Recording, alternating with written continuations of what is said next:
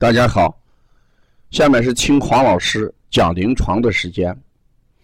听黄老师讲临床是西安邦尼康小儿推拿咨询有限公司推出的临床实录文化产品，通过临床案例不断解读和分享小儿常见病、现代综合症的病因、病机、病理、调理思路、配穴。食疗指导和推拿效果，更重要的是通过与妈妈的沟通，从妈妈育儿饮食习惯、家庭氛围、妈妈对待疾病的态度等多方面剖析疾病的真相。这将对育儿妈妈和同行带来更多的思考。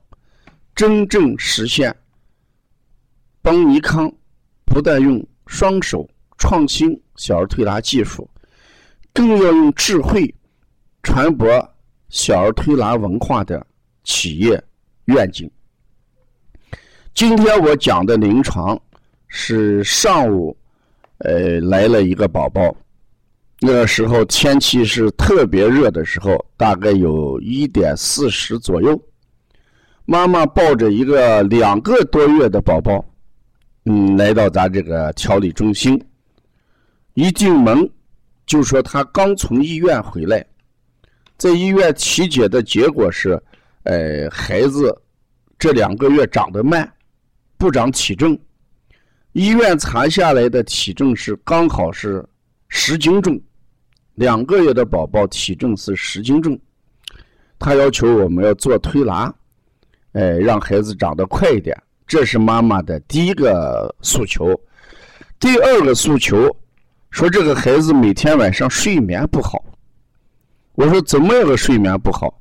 他说就是吃的次数多，而且呢，嗯，吃完之后不睡，一个玩，自己玩自己的，也不哭，也不闹，就这两点，让我给做推拿。那大家想一想，一个两个多月大、快三个月的孩子，呃，如果因为这两点，在这么热的天气里边，让妈妈每天抱着孩子在这个地方来推拿，我觉得有点不太合适。为什么？孩子每天晚上吃母乳的次数多，换一句话来讲。每一次吃的什么，哎，时间短，而且吃完之后不哭不闹不睡觉，而白天睡觉还是正常的。刚跟我们谈话期间，孩子眼睛老是呃发困。我说你平时是这样还是咋样？说不是，他想睡觉了。说着说着说着就睡着了，就睡在咱们推拿床上，睡得非常的这个好。不存在什么问题。我想通过这个案例说啥？我跟妈妈讲，你要学会等待，妈妈一定要学会等待。今天我给你这个孩子不推拿，有两个原因，我讲给你听。第一个原因，两个多月、三个月的孩子体重在十斤是正常的。那孩子的生理常数，我们都给大家讲过。一个孩子的体重怎么计算？在一到六个月期间，他的体重应该是出生的这个体重再加上月龄乘一个零点六或者零点七。那如果我们按月龄乘零点六来算，就按三个月来算。三六一点八公斤，再加上出生的时候是七斤重，也就是三点五公斤。那么三点五公斤加一点八公斤，刚好是五点四公斤。现在孩子在医院查下来的今天的体重是十斤重。那五点四公斤跟十斤有多大差别？没有多大差别。所以孩子在十斤左右。就算正常的体重，不要说孩子是低体重增长，这是第一点。第二一点，孩子不哭不闹，爱玩，一会儿睡着，这也是正常的。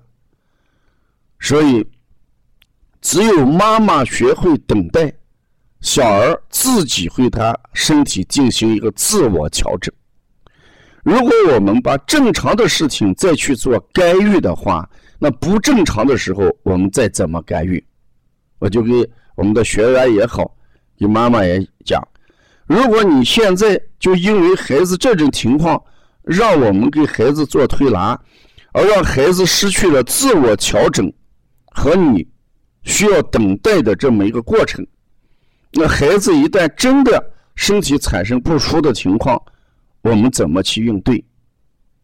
换一句话来讲，不需要我们关注，不需要我们干预的时候，我们还是要。相信孩子自身有他的一定能力，他一定会调整自己的身体状况。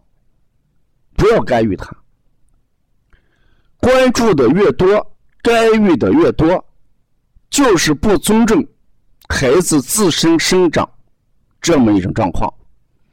所以我就讲，我们给孩子时间，我们尊重这么小的一个健康的生命体。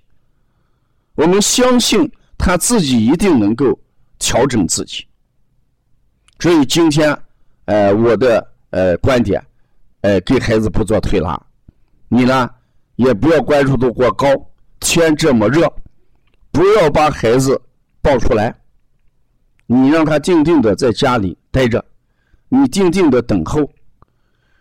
我说国庆节以后，等到天气凉的时候。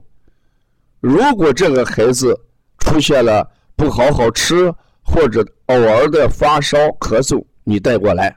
这个妈妈说发烧咳嗽也能调吗？我说可以的。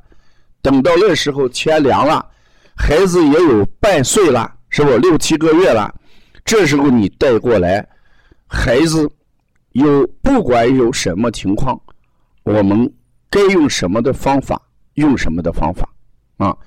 所以，通过这个案例，我想教给我们育儿妈妈也好，教给我们同行来好，啊，作为妈妈，一定要等待，让孩子做自我调整，不要过多的干预，不要把体重一定要精确到多少度，孩子十斤左右，两三个月算正常量，而且是个比较偏大的量，因为这个孩子本身生下来就七斤重的。